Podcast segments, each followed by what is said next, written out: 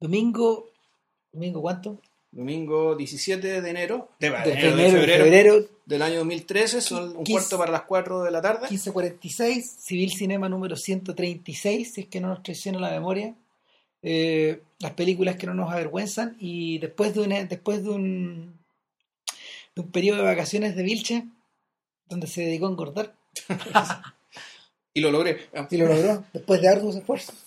Eh, nada, pues después de hablar de Red, de, Red Hook Summer, nos vamos derechamente atrás a algo que los, algo que fíjate que lo- los europeos no tienen muy considerado, pero los gringos en el último tiempo, especialmente la última generación de críticos, sí, sí, eh, sí lo estima como un- uno de los logros mayores del cine norteamericano de, de la posguerra. Y si ya es algo que ellos llaman la trilogía de la paranoia o la trilogía de la oscuridad.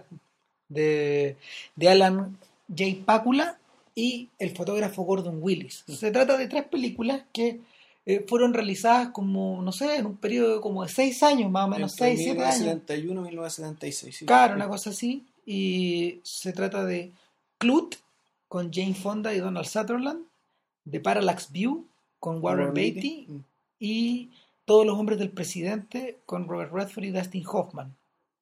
Eh, nada, pues eh, el- en principio estas películas pareciera que no están muy conectadas, salvo por el detalle de que Pácula y Willis están permanentemente a cargo de la puesta en escena. Y ni siquiera los guionistas son los mismos, No. hasta donde, por lo que estuve viendo.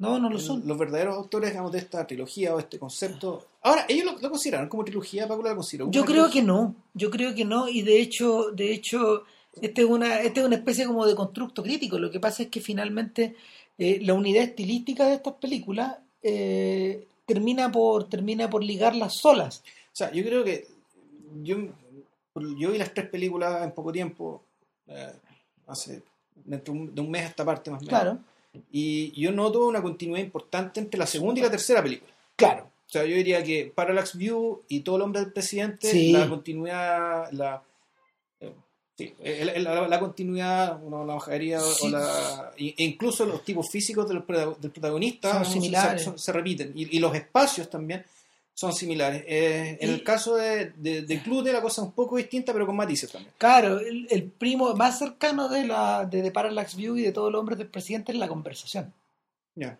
¿cachai? de Francisco Pola. También con Gordon Willis. ya. Y Que también fotografió el padrino. Claro.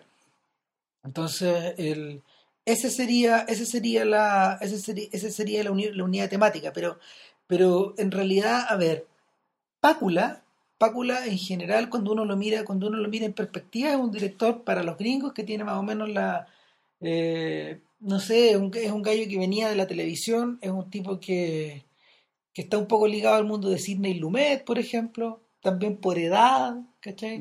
De George Roy Hill, este señor de, de, de Cassidy y Sundance Kid, de, ¿Patton no de no, ese es de Franklin Schaffner, pero son gente como de la misma época. Pácula era de los más jóvenes, y a mí me llama la atención de que nunca, al- a pesar de haber filmado gran parte de sus películas de los años 70, él nunca quedó identificado, por ejemplo, como alguien como Al Ashby, se identificó con la generación de los de directores americanos de los 70, es decir, desde Casabets hasta De Palma, Scorsese, eh, el mismo Coppola o Spielberg. Eh, Pácula como que siempre permaneció para, para efectos de la industria trabajando desde dentro. ¿no? Claro, y haciendo películas de género, en general, Sí. o sea, películas thrillers. Sí, o sea, y el, en general no muy lucidos tampoco. Hay, ya, yo estoy, ya estoy medio olvidado de algunas de las otras películas del mismo Pácula. Yo me acuerdo de haber visto en los años 90 el último filme de él, que se llama The Devil's Zone, donde se reúne nuevamente con Gordon Willis. Eh, es una película con Brad Pitt y, Ah, y sí, sí, Harrison Ford que tiene cierto interés for- tiene cierto interés como en la forma y en el color y todo eso, pero la película está dañada por todos lados por su por su majadería. Mira, yo recuerdo que a- anterior a esa, también con Harrison Ford hizo esta de Se Presume Inocente. Tenéis razón. Que, Y también que- con Gordon Willis. con- ¿También Gordon Willis? Sí. Ya. Claro, esa con Harrison Ford. Esa película tuvo, tuvo buena. No sé si buena crítica, tuvo buena recepción. Yo recuerdo una película que mucha gente habló. o sea, la- yo, no, yo no la vi en su momento, sino que la vi unos pocos años después. Y era una película meritoria como trama. Un, un- un- un buen thriller, pero un amigo nuestro del, del podcast, que ya, ya ha hablado acá, el Donovan la vio hace poco y me dijo que a nivel visual está muy mal, muy mal hecha. Es una película bien desprolija, perfecto, perfecto visual. Entonces, sí, efectivamente el hombre aparentemente venía en baja. Venía en baja desde hace hartos años ya. Y, y tuvo, una, tuvo un, un desenlace muy raro. Él, él falleció en, una- en un accidente de carretera. Wow. Eh, algo se soltó de un auto que venía por delante de él y lo mató mientras él iba en la carretera. Uf, Una cosa muy rara. Una muerte como de película, de las, de- como, como, de- como la muerte de Parallax Fusion.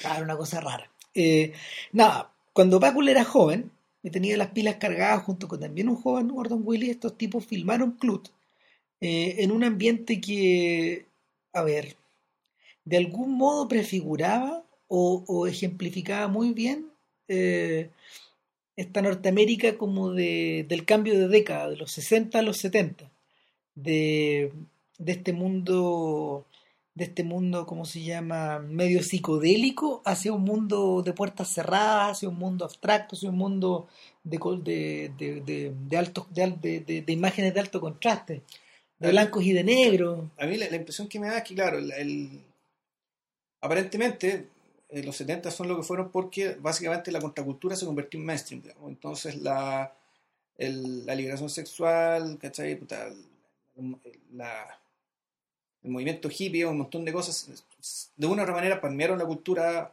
mainstream, la cultura masiva. Y, y en los años 70 puta, se vio, un, se, se- vio un, un espacio de libertad que se expresó un montón de cosas a nivel de costumbre y, y- también en lo, en lo que es creatividad artística. O sea, hay que decir que en, en Nueva York en los años 70 nació el hip hop y el punk el Eh, mismo año a 10 cuadras de distancia. Claro.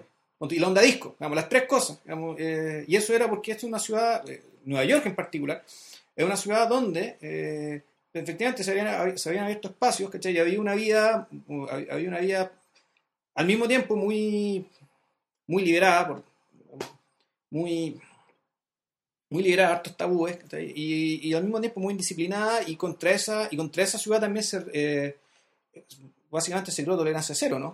Claro, no hay que, no hay que olvidar que se trataba de una ciudad que se estaba hundiendo, como, como, como muchos de los tipos de la época lo mencionan. Hace poco, por ejemplo, Scorsese, al hacer su documental Public Speaking, donde habla con esta señora y escribe en el New Yorker, ellos hablan de este Nueva York como una especie de Arcadia perdida, que en el fondo era era la encarnación de Sodoma por un lado, pero por otro lado toda esta toda esta Efervescencia. toda esta efervescencia social se traducía en efervescencia cultural de alguna forma. Y lo sorprendente es que eh, Clut es una, que es una película que transcurre en ese Nueva York, Claro. eh, parece, parece, parece, canaliz- parece canalizar esa idea de ciudad Pero de la vereda del frente. desde la vereda del frente. Entonces lo observa, lo, lo observa como un mundo paranoico. O, o peor todavía, ver, lo, lo que pasa es que vamos a contar un poco la trama para que tenga sentido lo que estamos diciendo. Claro, Todo esto empieza con una, una escena bien bonita, un- un- es una cena. Es como la última cena en rigor. La, la, la la cámara está puesta así frontalmente a lo largo de una, de una, de un- una toma longitudinal de una mesa, está atravesada. Hay gente un- que está comiendo, gente que está comiendo, gente, puta, está pasándolo bien. gente conversando, muy civilizada, muy burgués, ¿cachai? pasándolo bien, pero muy civilizado. es decir, América Blanca, Claro, todos blancos, obviamente. O sea, no, no es que sea. Ta, eh, es eso. Eh, y de repente corte, están los pacos en la misma casa y resulta que el dueño de esa casa está desaparecido. el que acabamos de ver. Y lo acabamos de ver conversando, muerto de risa con su esposa, sus amigos. Y algunos de los amigos que también estaban en la misma cena, ya no están ahí muertos de la risa, sino que están con los pacos, con la, eh, con la esposa del hombre desaparecido. Y, y tate, está desaparecido el dueño de casa y, na- y nadie sabe dónde está. Y está desaparecido en Nueva York. Ellos no viven en Nueva York, viven en algún lugar del Midwest. Claro. Igual era. ¿Dónde era? Minnesota, no me acuerdo. Por ahí. Era, pero claro, era lejos de Nueva York. Entonces, este tipo fue a Nueva York y O sea, el- desaparece. Exacto, se pierde en algún momento. Claro, nadie, nadie nadie- nos dice, nos dicen eso, esto no, no, no, no mostrado. Y resulta que el, uno de las personas que están ahí, uno de los amigos, se ofrece a ir a buscarlo. Que es Clute, John Clute, John Clute. que es Donald Sutherland, que le da el, el nombre al título, de la, al título de la película. Y él va Claro. a Nueva York y desde el principio te, te, te dejan bien en claro que él es un personaje que va a Nueva York como, efectivamente, como el ángel que manda a Dios a Sodoma. Es decir, es un sujeto que, su, cuyo universo moral no tiene nada, nada, nada, nada, nada que ver con la ciudad eh, a la cual va a, ir, va a ir a buscar a su amigo. Y en paralelo, porque esto- esto hay un juego de contrastes interesante, te muestran la historia de, de, de- de un personaje de una... Ah, bueno, y hay, hay otra cosa que nos falta ¿Qué todavía, cosa? que el tema de los créditos. Ah, sí. Pero ya, de- dejémoslo para después, digamos. Es que, bueno, en realidad los créditos te muestran que hay una conversación de una voz masculina con una voz femenina. Y, y- que tiene que ver con una pista. Es decir, que la, habían descubierto que el, el personaje perdido le había mandado una carta a una persona en Nueva York y por eso es que este sujeto además sabe, no solo tiene que ir a Nueva York, sino que tiene que ir a, a- a esta dirección. Y la dirección corresponde a una niña que la nosotros la vemos también, que es, eh, digamos que es lo opuesto a Clute, que es una mujer interpretada por Jane Fonda, y no me acuerdo el nombre del personaje, y aquí no tenemos IMDb, así que Da lo ella, mismo, es eh, ella. Eh, resulta que, bueno, primero está en un casting para hacer publicidad, decimos, ah, esta, ni- esta niña es modelo, Después uno dice, no, es una actriz. es actriz. No, en realidad no es actriz. O sea, trata de serlo, trata de ser modelo, trata Y- de ser actriz, y, te con la- y, después, y después dejan en claro que es como una escort. o sea, no, derechamente es prostituta.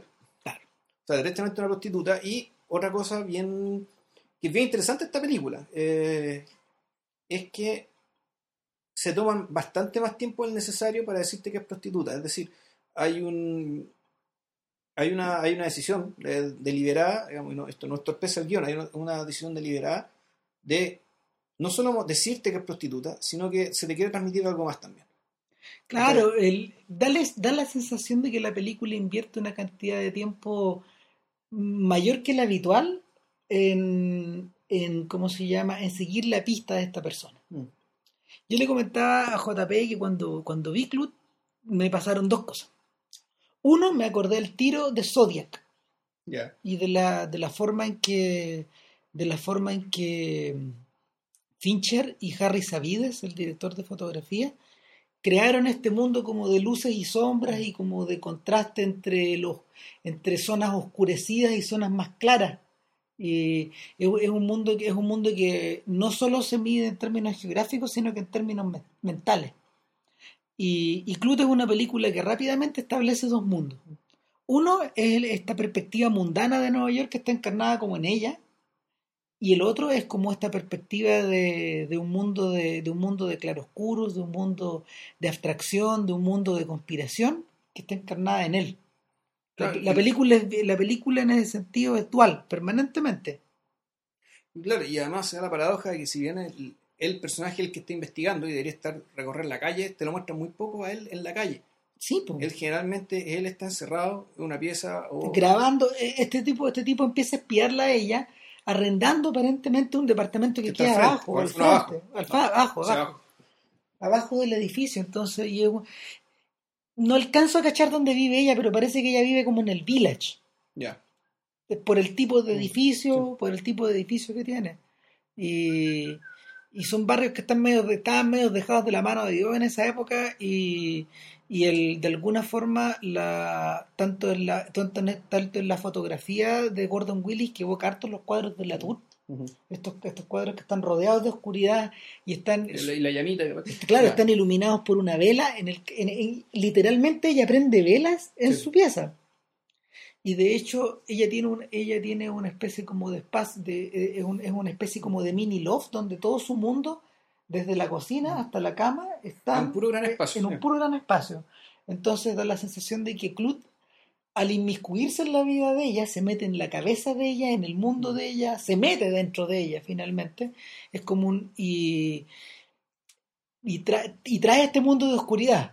¿Por qué? Porque en el- ella, ella, ya, ella ya ha empezado a recibir llamadas nocturnas de un tipo, del, Claro. tipo, del tipo que se supone que la está buscando. Entonces, eh, en, en ese punto donde la película, donde la película eh, pisa un terreno que Hitchcock no de- decidió no, no, no explorar, pero que o sea, es un terreno que Hitchcock dominó con Vértigo, por ejemplo, como tú Sí. viendo decías el otro día. Eh, es, eh, en ese sentido, John Clute eh, es claramente un heredero de Scotty, el Es personaje Scotty, de, de James Stewart. Pero un Scotty sin atributos. Claro, ¿cachai? Porque Scotty tiene, tiene hartos atributos. O sea, Scotty es un personaje está súper caracterizado. De Claro, hecho, de partiendo hecho por el vértigo. Exacto, de, Scotty tiene un gran talón de Aquiles, tiene una falla psicológica, tiene, tiene necesidades físicas, sexuales, no sé. En cambio, de Clute es un ser opaco. Es tan opaco que uno no le ve ni cara de Paco, ni, ni cara de policía, ¿cachai? Eh, Clut es la persona que tú. Eh, Clut es el, es, el, es el viandante que te encuentras en la calle.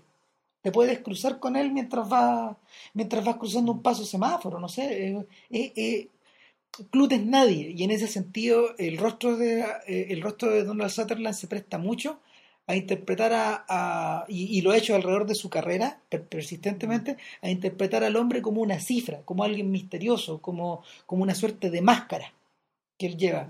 ¿Ustedes se acuerdan, por ejemplo, de, del rol que él interpretaba en JFK? Claro, eh, no puedo encontrar, pero es que es eso, pero es que también es, puede ser todo lo contrario. O sea, que Donald Sutherland, eh, exacto. Que Donald Sutherland, por ejemplo, también hizo Casanova, que es eh, al revés, que es el individuo por excelencia, es decir, el, Exactamente. el personaje singular, en una época singular, ¿cachai? Él el personaje que era puta, único, irrepetible. En la singularidad y, extrema. Claro. Sí. ¿cachai? O el, el personaje de papel en, ¿cómo se llama esto? En Don't Look Now. Yo creo que es un papel que está muy cercano a, a Clut y son películas sí. que son contemporáneas. Es un, poco posterior Don't Look Now, ¿no? Es un, es un cachito posterior. Y, y, y en, en, en, esa en esa película él mismo interpreta una persona que está vuelta después, después, de haber, después de que su hija muere, él se vuelve sobre sí mismo y finalmente la película transcurre en su cabeza. Que es, la, que es lo que le gusta a Nicolas Rock permanentemente claro. abordar en sus películas, la, la manera de percibir el mundo desde dentro. Y, y en ese sentido, eh, eh, Sutherland, Sutherland, conserva esas características en el personaje de Clut y permanentemente se está entrometiendo en el mundo de esta otra mujer. Se entromete, se entromete de, una, de una forma parecida a la que Scotty se entromete con claro, Madeleine, la, la, rubia de Vértigo. ¿cachai? Y posteriormente con Judy, la, la morena de Vértigo. Claro. La misma persona. Pero al, al, fusionar, al fusionar estos dos mundos, en realidad no se produce una fusión suave, ni, ni, ni, lo, ni los dos mundos se, se, montan el uno respecto del otro, sino que lo que, lo que ocurre en Clut es que el, el, deseo de proteger a la mujer a ultranza termina perturbando completamente el mundo de ella. O sea, el... Bueno, el mundo de ella en rigor ya estaba perturbado. Sí, porque, porque, básicamente la trama tenía que ver también con que el, efectivamente eh, la, la, la, teoría que tenía ella era que este sujeto, el, que, el desaparecido, en realidad desapareció, dejó a su esposa y está acosando a esta, a esta prostituta con la cual tuvo un encuentro y quedó obsesionado. Exacto. Y, y, y, el testimonio de esa obsesión es un poco lo que se muestra en, en, en una, en la grabación de audio que aparece en los créditos. Claro, y, y, que pertenece a otra sección de la película que yo diría que es la más misteriosa y la más abstracta, que es, que, y, en la que se relaciona directamente con las películas que siguen a, a la, tri, las siguientes de la trilogía, que en el fondo... Que el tema del enfrentamiento con el poder.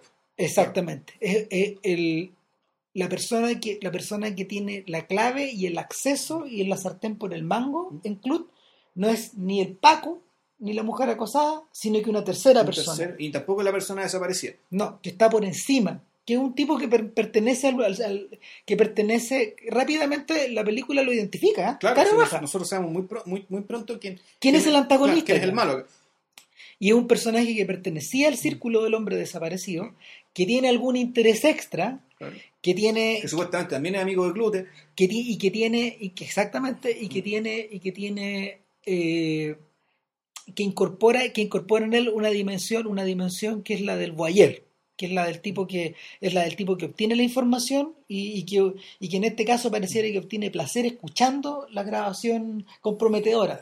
O sea, es eso, pero además quiere volver a encontrar a la tipa para volver a pegarle, porque... Claro, eh, eh, porque eh, hay un episodio de violencia de por medio. Digamos. Entonces, claro, además nos encontramos acá con algo que fue... que, que, que es bien típico, que, que alarga esto de, de atribuirle al antagonista... Eh, bueno, sobre todo al antagonista poderoso, digamos, que está ahí el, básicamente atribuirle la perversión. Claro. Atribuirle la perversión y, lo mezclé, porque es capaz de cumplirla. Lo, lo mezclé con una suerte como de rol demiúrgico también un poquito, porque es el tipo que es el tipo que maneja los hilos de alguna forma.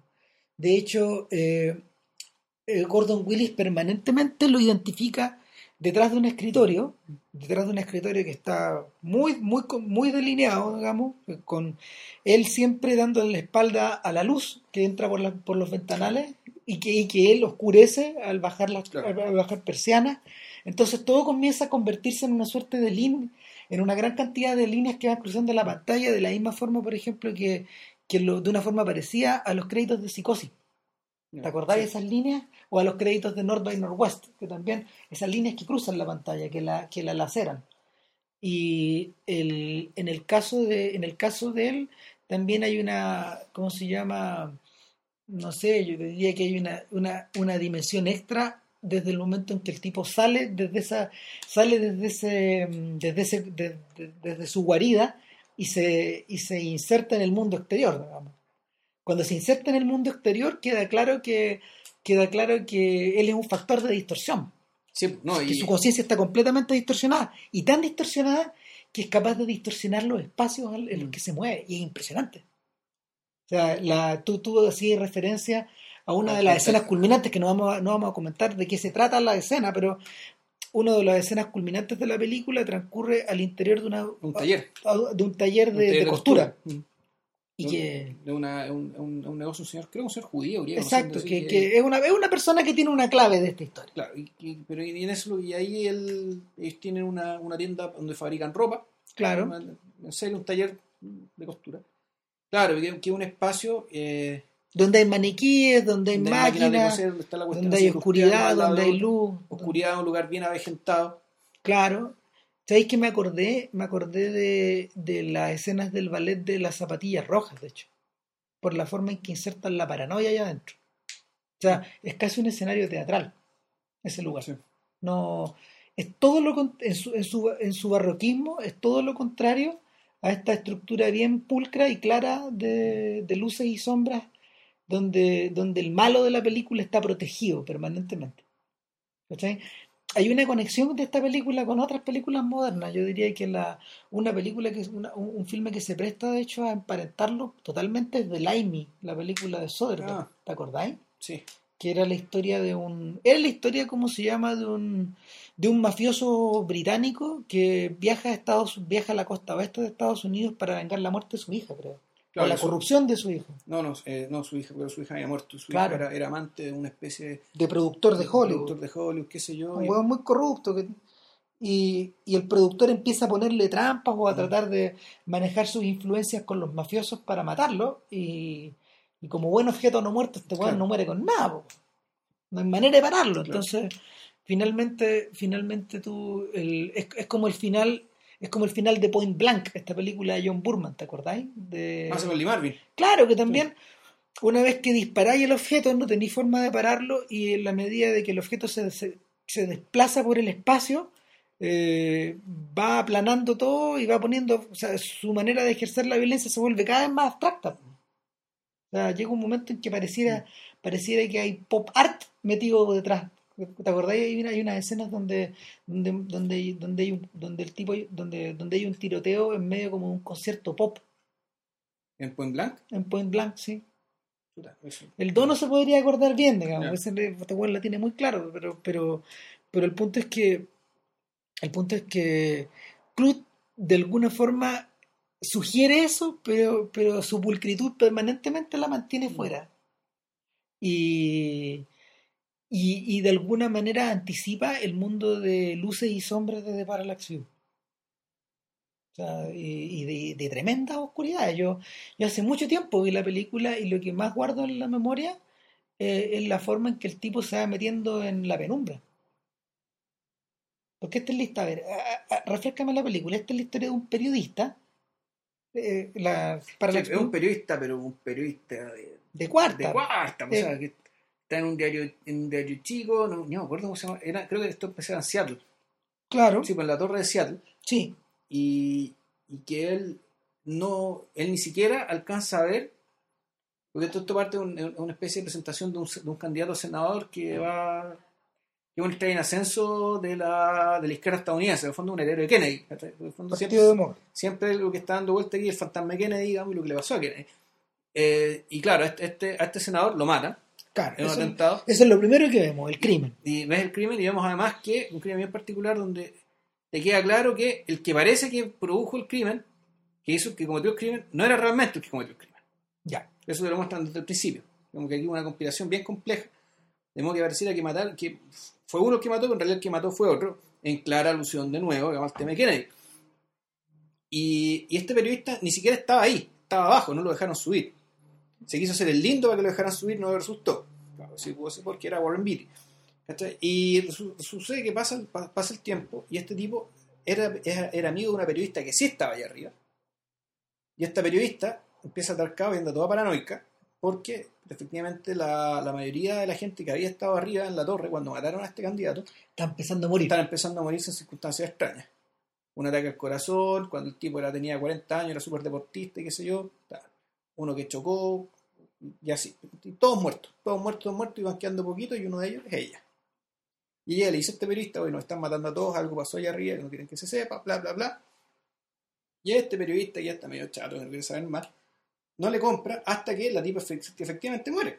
Claro, y ahí, ahí el gallo ve la luz y de alguna manera la película pasa a su siguiente etapa, Claro, que es la de la, es la de la búsqueda psicótica de información. claro. Y uno se acuerda rápidamente del personaje de Jake Gyllenhaal, otra vez, Sí, en Zodiac. ¿Cachai? Porque la forma en que él busca la info eh, no me parecía especialmente periodística. De inmediato como que te muestra la sensación de que, de que él está ahí para desenmascarar algo. Ujú. Es como una persona que se sale fuera de su rol.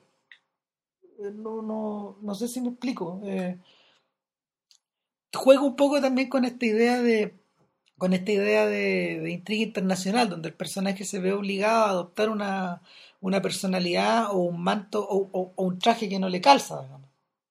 Entonces, entonces se va, se va viendo meti- se, se- se va, se va metiendo en una, en una intriga netamente policial, siendo que la película no lo es, po. Es como que adopta esa weá, no sé. Mira, igual el tipo, efectivamente, el- era, era, era un tipo busquilla, con harta iniciativa. Parece que tenía problemas con el copete, con algún tipo de, de, tara, de, de tara personal, porque en el fondo el tipo no era ningún estúpido y realmente uno dice, bueno, ¿por qué un tipo con algún tipo de habilidad, algún tipo de capacidad está perdido, metido en este diario de cuarta? Es como lo que le pasa a, Cl- a, a Kirk Douglas en, en El Gran Carnaval. Claro, en Ace in the Hole.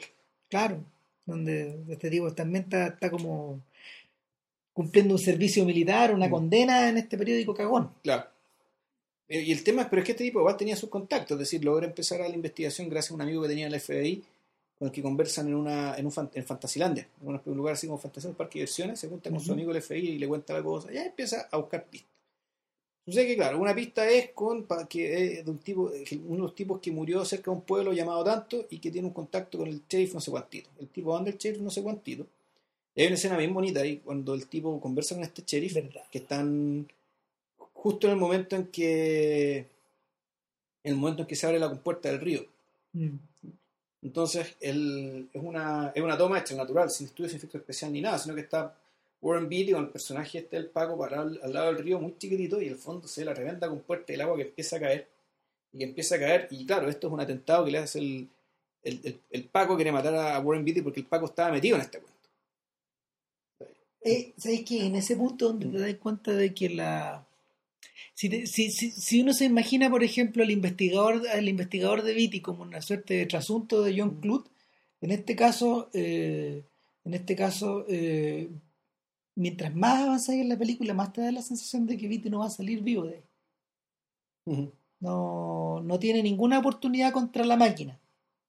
En el caso de Clut, lo que lo salvaba, por ejemplo, en cierta medida era su adscripción y su pertenencia al grupo, al grupo que encargaba la investigación. Sí, ¿Cachai? Él tenía. él logró enterarse de algo gracias a precisamente una información clave que logró determinar que, claro, que el, el verdadero antagonista está adentro. ¿no? Y él, y él poseía, él poseía la virtud moral.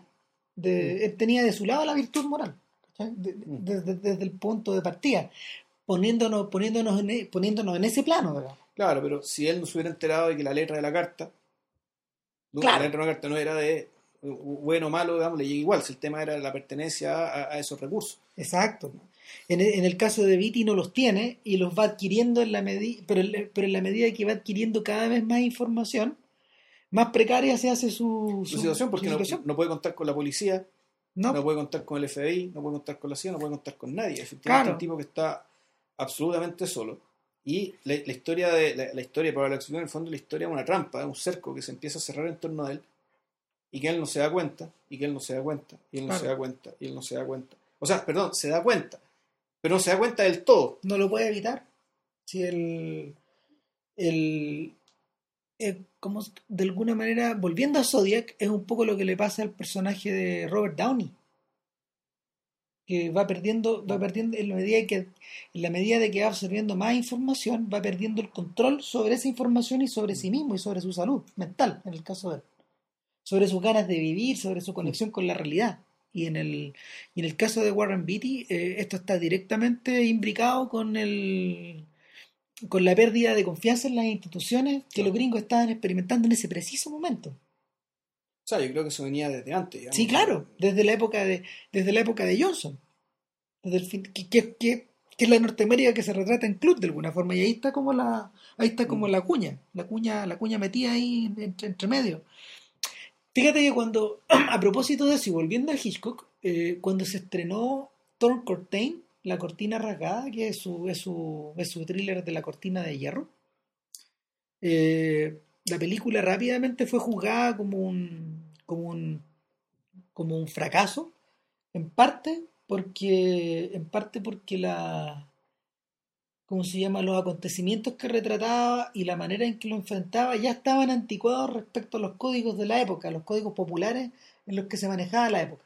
Es una película que nació atrasada, que, que debería haber. Que ahí, es donde Hitchcock, por ejemplo, no tuvo la capacidad de estar conectado a la realidad como estos gallos en Club o en esta otra, ¿cachai? Donde en el fondo el, el laberinto. El, el, el, laberinto de información y el laberinto de maldad en el que se, en el que se va metiendo cobra una, cobra una energía que es superhumana, finalmente. o, o no, ni siquiera eh, cobra una energía que es inhumana, finalmente. Eh, ¿Cómo te enfrentáis a eso? Es una ola, es una ola que es imparable. Esa es la sensación que te transmite esta película. De que en la medida de que, o sea, en el momento justo en que logras averiguar y logras cerrar la historia, te sobreviene la muerte. Claro. O sea, básicamente porque lograste averiguar lo que te dejaron que averiguara, en último término. O sea, el, punto es que siempre nunca estuviste, nunca fuiste libre, nunca tuviste el espacio real, digamos, para amenazar nada. Y que si lograste averiguar lo que pudiste averiguar fue porque porque te dejamos, porque te metiste en nuestra propia rampa. el, lo, fuerte de esta película es que en realidad es, que jamás, lo que está diciendo es que jamás va a volver a aparecer un Kennedy en la política estadounidense. Nunca más, claro. Esa es, la En la medida que vayan saliendo, lo van a ir matando.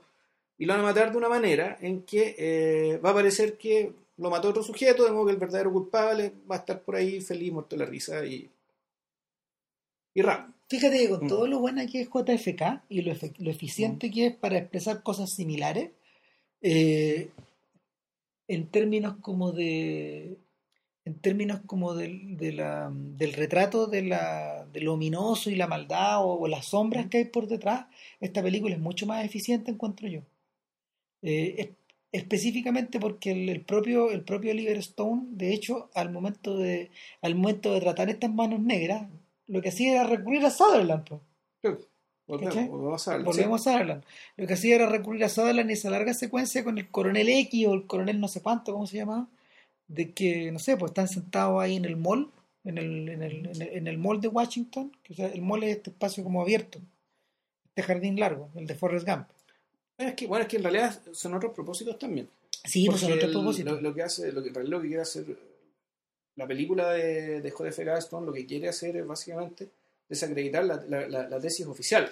Claro. punto por punto. O sea, igual es la forma de una película, por lo tanto, claro, no podrá decir, va, a tener batch y todo lo que se quiera, pero su tesis es, ya, hay una, hay una versión oficial, la famosa Comisión Warren, bueno, la Comisión Warren miente. ¿Hasta qué punto este, ah, claro, hasta qué punto el desmitificar este, el desmitificar este informe puede hacerse eh, de forma racional? Esa es como la apuesta, la apuesta de Stone. Lo curioso y lo, interesante de la weá es que a al, en, en, el, en, el, en, la fuerza de ese mismo intento el elemento emocional se mete nomás. Se mete y se cuela. Una vez que uno ve la película de Zapruder, obviamente eh, la emoción del espectador queda comprometida. que es lo que, eh, es lo que nunca aparece, por ejemplo, en, en, Parallax View. Nunca hay... en- corrígeme si me equivoco, pero en Parallax View, por ejemplo, nunca existen, nunca existen pruebas, pruebas físicas de los crímenes. No, no, hay, no hay fotos, no hay... Sí, no, sí, él- él llega a la.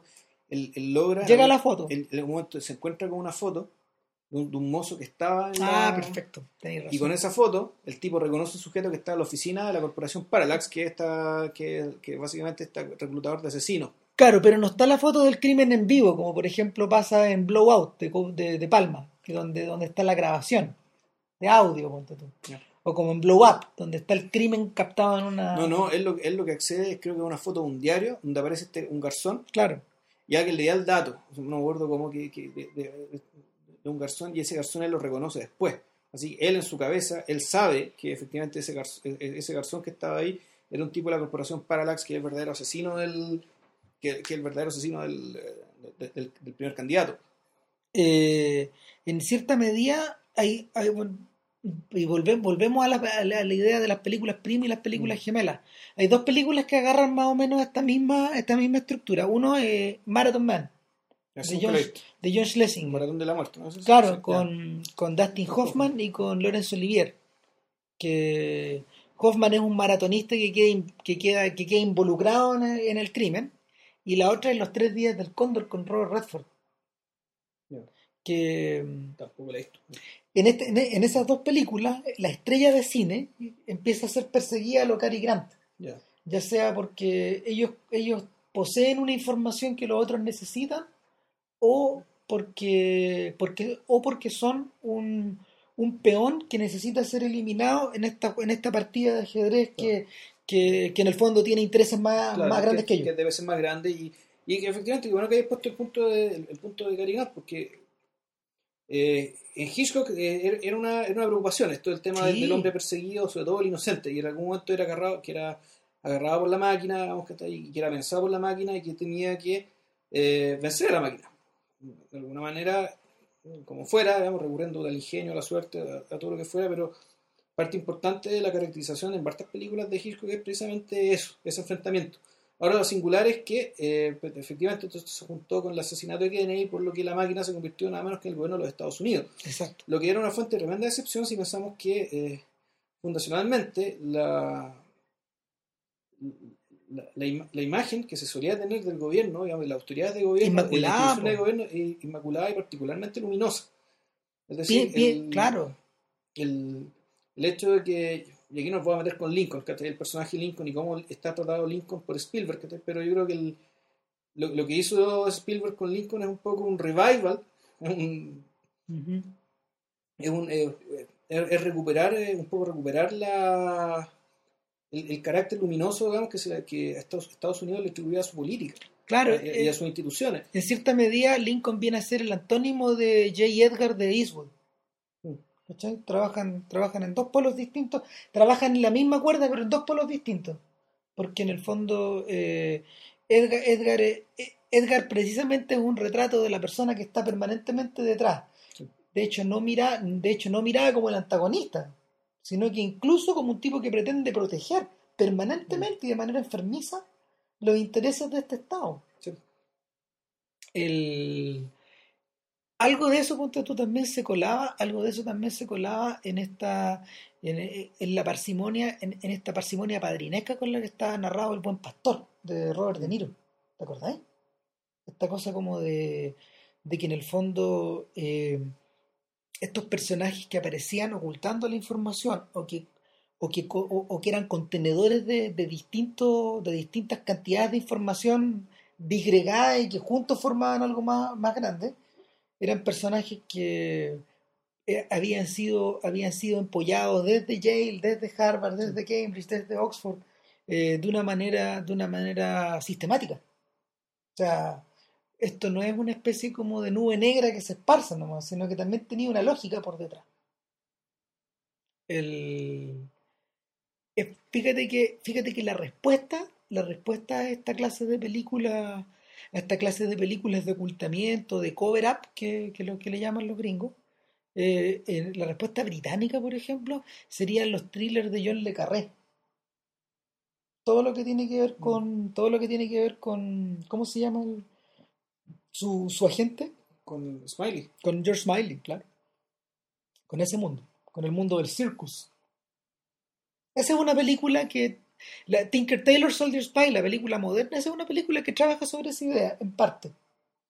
No la abraza por completo, No, no, que, pero pero el- cuando yo vi la serie, la serie está centrada en esa idea. que es distinto porque el, el Tinker Tailor Soldier Spy, el,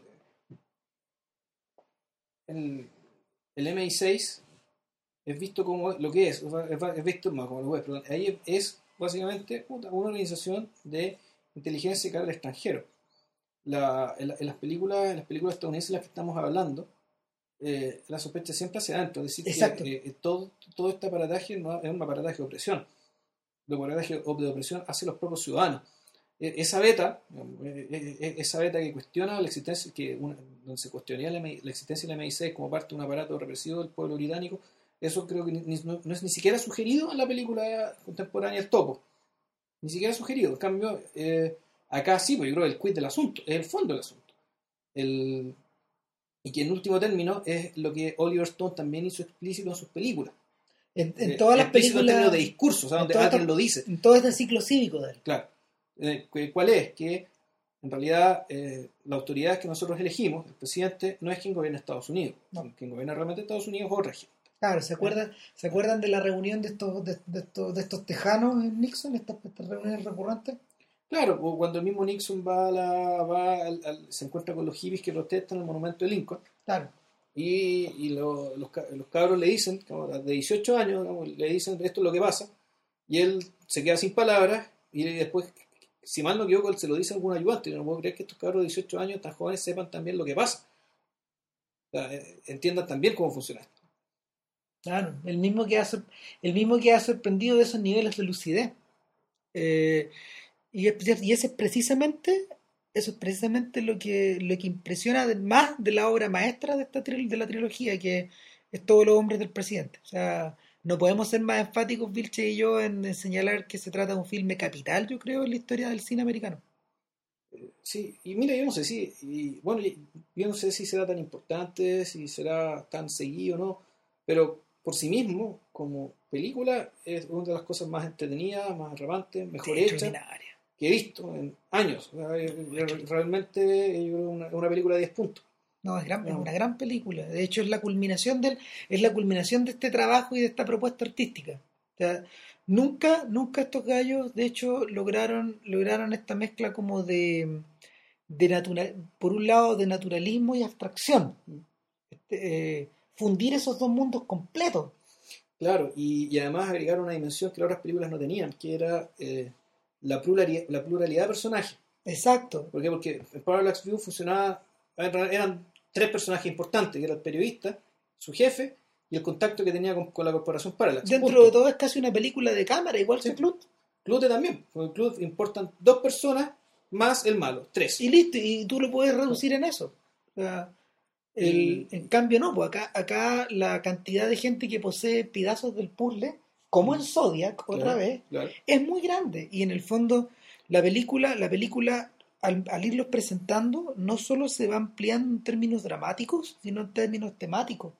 Sí, o sea, el- mira, en la trilogía en general, sobre todo en Clute, y eso es lo que siempre respeté, era lo que yo te decía, esto de darse tiempo para conocer lo, lo que las personas hacen, darse tiempo para mirar otras cosas que supuestamente están fuera de la trama, Exacto. pero que, eh, que de todas formas te ayudan a conformar un conjunto. Lo que está a tu alrededor. Eh, finalmente. Exactamente, y aquí la cosa, aquí se hace, pues tiene que hacerse más rápido, de forma más eficiente, porque son más personajes. Porque la cantidad de información que te va entrando es muchísima. No, claro, y además incluso está todo el tema que, eh, que demuestran cómo funciona un medio, un diario. ¿cachai? Esa es la otra cuestión que realmente eh, o sea, que hacen funcionar muy bien con la trama misma.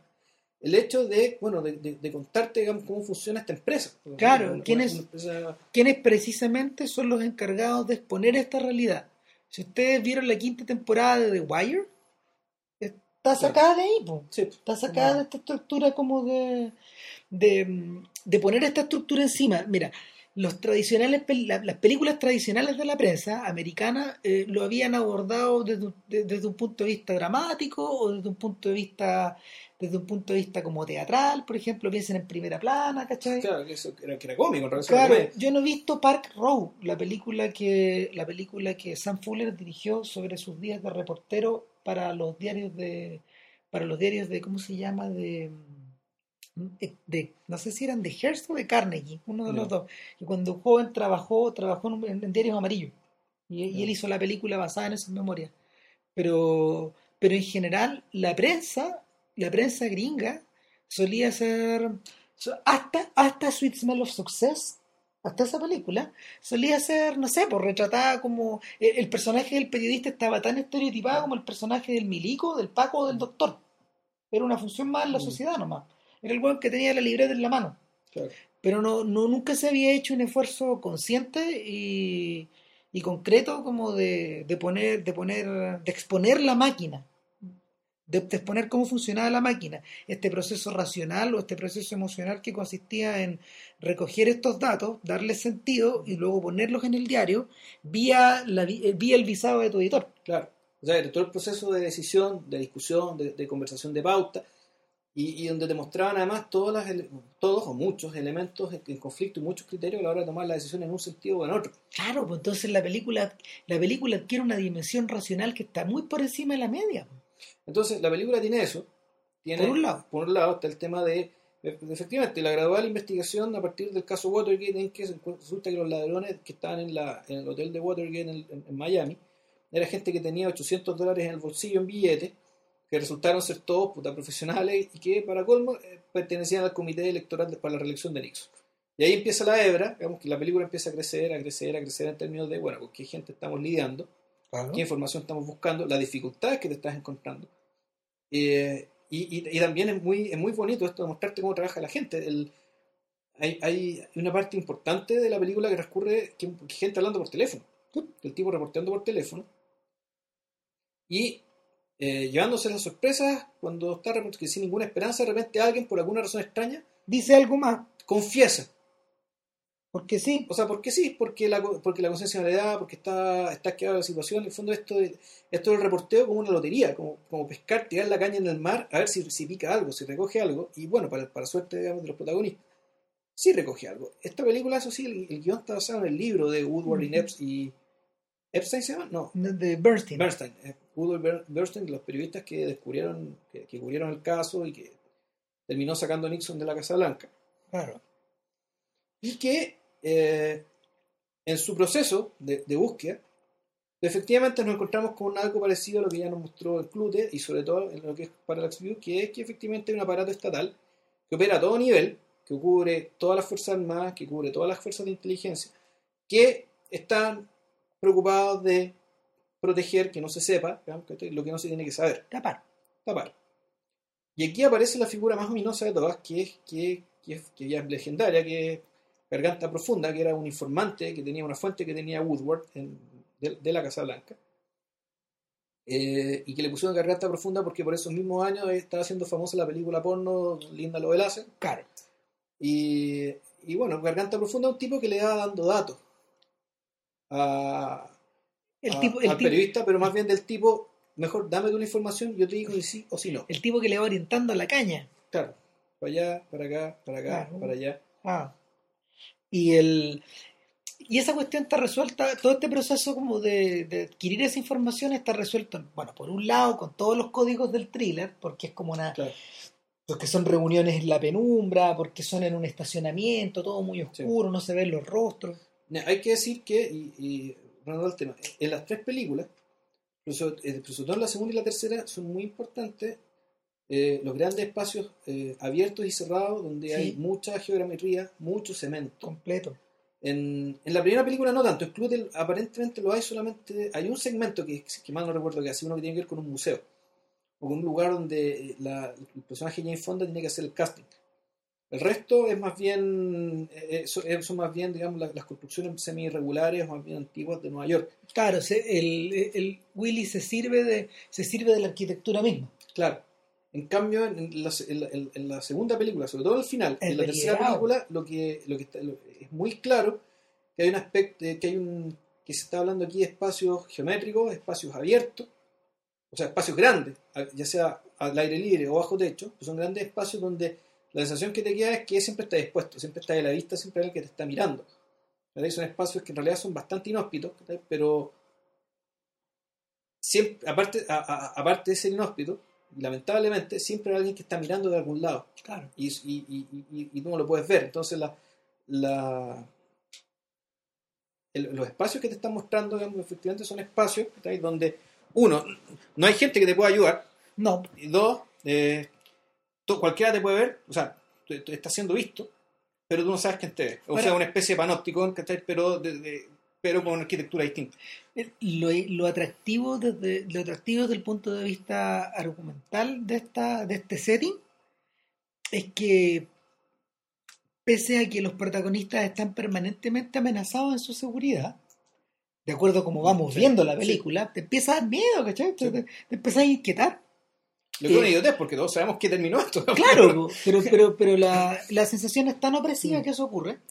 Sin embargo, y aquí está la genialidad de la película, una de las tantas genialidades de la película, nunca, a pesar de que está, a pesar de que está sugerido eso, esta película no tiene persecuciones, no, tiene balaceras, no, tiene, no, tiene, ¿cómo se llama? No tiene rehenes, no tiene amenazas, no tiene, no, no, no hay, no hay, en ningún momento los personajes, los personajes ven vulnerada de una manera descarada o de una manera abierta su seguridad, salvo cuando te, cuando te, ¿cómo se llama? Cuando te cuando te queda la sensación de que ellos, ellos, sienten, se sienten observados, se sienten seguidos, ¿cachai? Mm. Pero no, en ningún momento nadie les pone una pistola, nadie les pone una pistola en la cabeza como le pasa, ponte tú, no sé, a, Harrison Ford en El Fugitivo, ¿cachai? No es, eh, la película es tan bacán que no, no cae no, no, no, no, no necesita esos resortes mm. argumentales la, la, inquietud está transmitida por otras, por otras, en otras dimensiones. Transmitida precisamente, bueno, en parte por los espacios, por las, por las tinieblas, por la oscuridad, por, la, por las líneas geométricas. Y por, y, por la... Y por la atribución también. Por el fondo, a, veces la cámara tú decís, pucha, aquí alguien... La cámara te muestra a los personajes y dice, bueno, a lo mejor esta, esto es algo que alguien está mirando. Claro. O sea, la sospecha de que alguien está mirando lo que nosotros estamos viendo. En ese sentido, sabéis que los niveles de abstracción de esta película prefiguran los del resplandor. La, la, manera como de distribución, la distribución de los personajes en el espacio, la forma en que se mueve la cámara, esta idea de que alguien te mira. Bueno, y al mismo tiempo, y la forma en que está el, el piso, el, la, sala de redacción del diario, sí. Eh, sí, es un poco, es eso. Es un poco laberíntico. Sí. O sea, más que laberíntico, es... Lo que pasa es que, no sé, es, muy caricaturesco como de las grandes burocracias, y, y, nosotros que hemos visto películas de esas, por ejemplo, desde The Crowd, Claro. tanto los tipos sentados en su escritorio, otra película que comentamos, The Apartment. Piso, soltero, soltero. Pero aquí la cosa está, está la, pero aquí la cámara está puesta un poco desde abajo, de modo que tú veas el techo también. Entonces, veas como el techo confluye, digamos que estés con la otra y se producen las tremendas líneas de fuga hacia el Claro, eso está sacado, ponte tú, de Ciudadano Kane, de, ese, de, esa clase, o de, de Searchers, mm. esa clase de películas preocupadas de qué es lo que hay arriba de, de tu cabeza. Claro, pero el, efecto, eh, claro, pero el efecto que se produce en esta sala de prensa yo creo que es bien único. O sea, es algo que... Porque es de verdad también, no es un set. ¿Esa de la sala de prensa le hicieron al Washington Post? Eh, no, pero lo recrearon. Lo recrearon tal cual. Claro. Entonces, el, el otro detalle, el otro detalle también que, que quizá que no sé que yo lo encuentro, y, y eh, ¿sabéis qué? También tal vez es el momento como de, de, darle, de darle mérito a dos autores más de la película. Porque hay dos autores más. Uno es Robert Redford, que es el productor, que es el gallo que en el fondo tuvo la idea de hacer la película. ¿cachai? probablemente, probablemente la extrajo a partir de, a partir de no sé, de, de, su deseo de crear un producto desde acerca de Watergate, por, por, su, por su misma preocupación de artista de izquierda, y por el otro lado, por su, por su deseo de continuar, de, de continuar lo que ya se había iniciado con los tres días del cóndor. ¿cachai? Eh, seguir experimentando por ese lado. Y el otro personaje clave, que es el gallo que cuenta, que, que el gallo que armó, el que creó la armazón de la historia, es el guionista William Goldman. Que se ganó el Oscar, de hecho, por la película. Por Claro, y que en el fondo, no sé, porque con los años de esta película, eh, eh, el guion de esta película es igual de venerado que el guion de Chinatown, por ejemplo. Claro, son, objetos de estudio, qué sé yo, claro, de una perfección suprema. O sea, claro, de, una, de, una, perfección que, que, que entre lo mejor que puede producir la industria. ¿cachai? Y, y en, en ese sentido, en ese sentido la interacción de estos, la interacción de estos cuatro gallos genera, genera este movimiento virtuoso de hacer de, hacer que esta película en realidad no solo haya sido muy hija de su tiempo, porque porque salió muy en caliente, si esto era Sí. del año 76 cuando Dos años después de que renunció Nixon. exacto. Esto, esto no es el Nixon de Stone, Claro. que se hace en el año 95, ponte tú. Y por otras razones, finalmente. O sea, digamos, cuando el viejo se está muriendo, cuando ya se había muerto, de hecho. Claro, Sí. claro. Y eh, finalmente el Nixon de Stone es tanto un comentario sobre eso, sobre, sobre la relación de Stone con su papá Mm. y sobre, sobre la Norteamérica, sobre la Norteamérica neoconservadora de Reagan. Sobre todo esto, sobre, el sobre cómo se construyó ese mundo. Eh, no, pues esto, esto está, esto está en caliente. pues, Esto, está, esto, esto, es una, esto es una observación que está hecha al voleo. Y de hecho, a propósito de eso, recuerdo que todos los momentos en que Nixon aparece en la película, aparece dentro de una pantalla de televisión. Sí, y todo eso era con material real. Exacto, uno, uno ve la renuncia, uno ve los discursos, uno ve... No, no, eso No, ni siquiera, perdón, no, se ni siquiera, teletipo. miento, O sea, en realidad los gran, Sí. elipsis Sí, miento, de lo que va pasando te lo muestras con teletipo. Claro, Con el teletipo del, del, del redactor que va mandando los teletipos así como Exacto. urgente. Eh, exacto. Eso, eso haciendo así. Ahora, eh, Que, que en el fondo, perdón, ¿Mm? Todo este, todo este proceso, todo este proceso de investigación, de racionalización, de, de todo este proceso de inseguridad, finalmente se resuelve en un pequeño titular. ¿Cachai? Queda convertido en un titular más que está integrado a una lluvia de titulares que es sin parar Claro. y que no se detiene nunca. exacto. No se detiene. eh, eh, hay tanta seguridad de que esos titulares van a continuar cambiando como que el reloj se va moviendo Sí. a, a esa velocidad, hacia el final de la película, ese movimiento se vuelve frenético, de hecho. Lo que pasa es que, a ver, la... tú mismo bien dijiste que, eh, que los tipos realmente nunca fueron amenazados ni se vieron amenazados en, en verdad. Eso quiere decir que en realidad... Lo que Los personajes de la película. Claro. Y probablemente que la vida real tampoco haya sido tan grave. ¿Qué quiere decir eso? Quiere decir que, en rigor, lo que están investigando tampoco era tan importante. O sea, era importante, naturalmente, pero a lo mejor no lo era tanto. ¿Pero ¿Por qué? Porque hay que pensar también, bueno, ¿por qué un personaje, hay una filtración del gobierno llamada Carta Profunda que pasaba esta información? Claro. O sea, la... ¿Quién quería que se supiera eso? Claro, o sea, ¿quién ganó con esto? ¿Ganó la izquierda? No, no necesariamente, o sea, No ganó- ganó no, no sabemos. El punto es precisamente ese, y yo creo que aquí está como el, el, La banalidad del... el, el quid del cuento. El quid del cuento es que efectivamente hay, hay cosas que no sabemos y no podemos saber. ¿no?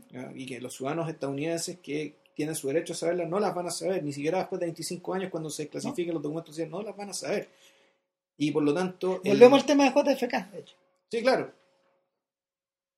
Sí, claro. El, entonces, el tema que la trilogía de la oscuridad se cierre, digamos, ¿cachai? con un final aparentemente feliz, pero que en realidad la, la verdad es que tú no sabes de quién, de quién fue esta operación realmente para sacar a esta gente, para sacar a Nixon. A lo mejor ahí hay gente que más, más, más poderosa y más de derecha, o, o- Probablemente, no probablemente. Hubo gente que ganó con esto y que no sabemos quién es. Entonces, la, la sospecha hacia las instituciones sigue, sigue quedando igual. Es decir, el país, ni el país ni las instituciones quedan limpias después de Watergate, del, del, del descubrimiento del caso que, hacen, que hicieron los periodistas del, Post, del Washington Post, sino que al revés, la duda sigue ahí. sé. El- lo, más, lo más bonito de la película, una de, las, una de las cosas más bonitas de la película, es que toda esa, toda esa, mm, toda esa percepción se traduce no solo en, no solo en diálogo, no solo en, en estructura dramática, sino que se traduce físicamente en los espacios que los Mm. personajes habitan. Tú ya mencionaste, por ejemplo, eh, este largo, este, este largo y, y- y- y- y casi infinito estacionamiento Mm. donde se encuentra con garganta profunda, este, esta cueva, esta cueva plena de oscuridad. Pero por otro lado también está el tema del diario. Mm. Y me acabo de acordar también de, de la, una de las tomas maestras de la película, pues, la toma cenital de la Biblioteca del Congreso. Uy, sí, están los tipos ahí investigando, buscando caso por caso.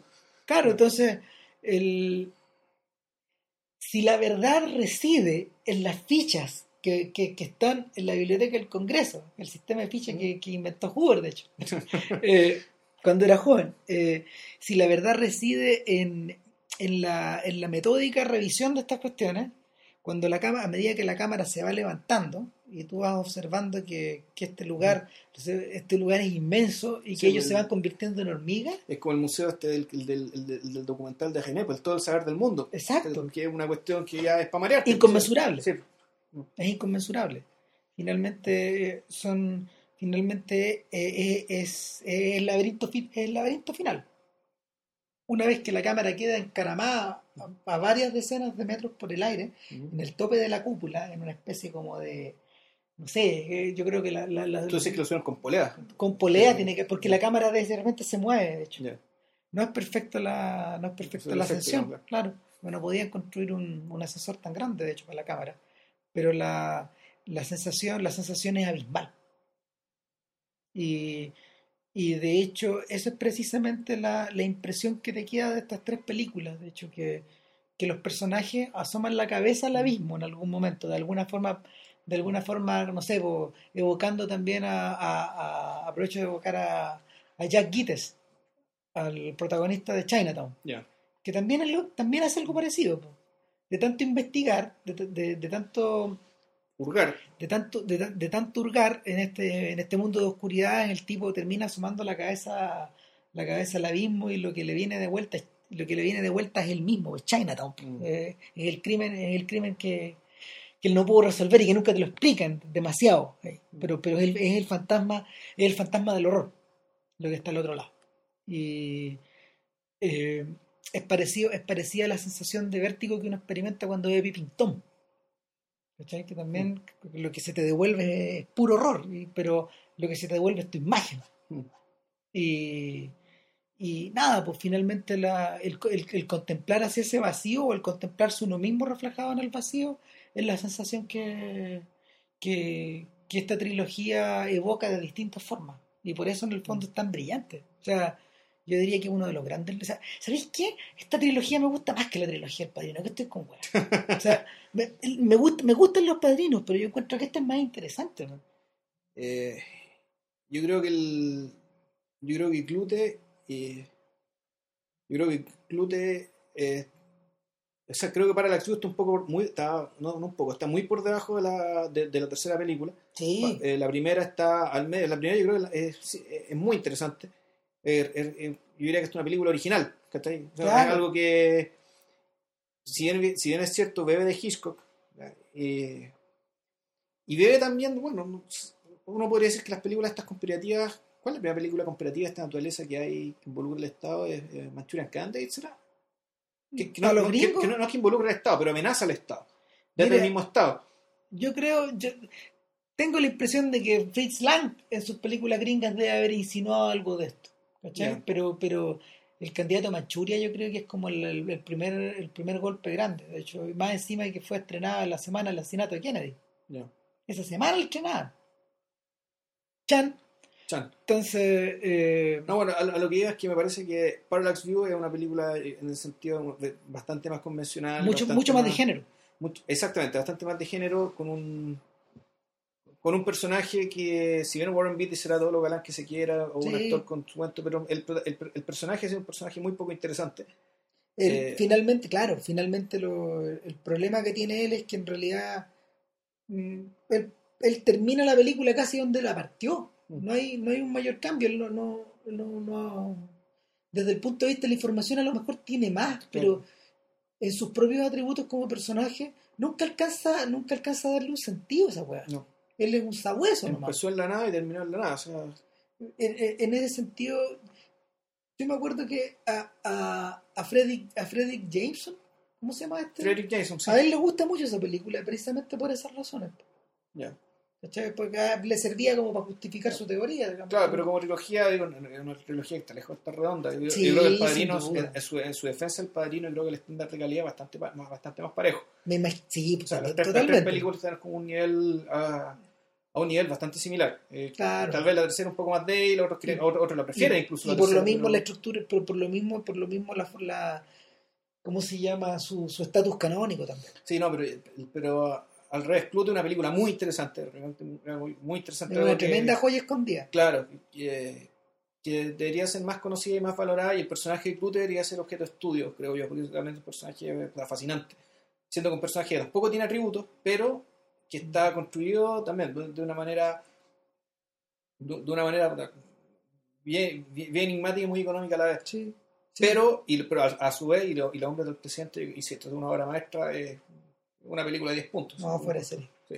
Nada, pues traten de ver las tres si es que no las han visto. eh, Está todo conseguible fácilmente. de todas maneras, y, y ponga le- la- lo- los choros los choros del ejercicio es como poner una relación con la otra. De hecho, el mismo, el mismo de hecho, no volvió a insistir en esta, en esta clase de productos. no. Después, de hecho, no sé, su pega, su carrera, como se, se, se diluye en, en productos que están centrados en estrellas nomás. ¿Cachai? Como, como buen Claro. director de. Como buen director, ¿cómo se llama? Comercial también. Eh, él mismo dejó de trabajar con Willis. Porque Mm. Willis se puso a trabajar con Woody Allen. Ah, Claro, el, eh, Willis comienza a trabajar con Allen, espérate. O sea, el- el- la, la película, las interiores, esas películas de esa época son con Willis, ¿no? Todas son con Willis. Interiores, la otra mujer, ¿no? Willis creo que llega a fotografiar hasta Selig. Ah, ya. En todo ese periodo, desde, creo que desde Boris Gruchenko para adelante, son todas de Willis. Entonces, y, y, del, del- y- y ojo, que, que es- ese es un periodo, es un periodo que muchos consideran como clásico en, el, en, el, en, en la obra de Allen también. Un buen dato considera. Sí, claro. Nada, pues, eso. Eh, Para la otra semana, ¿qué, qué en principio era Magic Mike. Sí, en principio es Magic Mike. Sí, así que si no pasa nada raro, será Magic Mike. Ya, pues, Que estén bien. Cuídense, chao. Chao.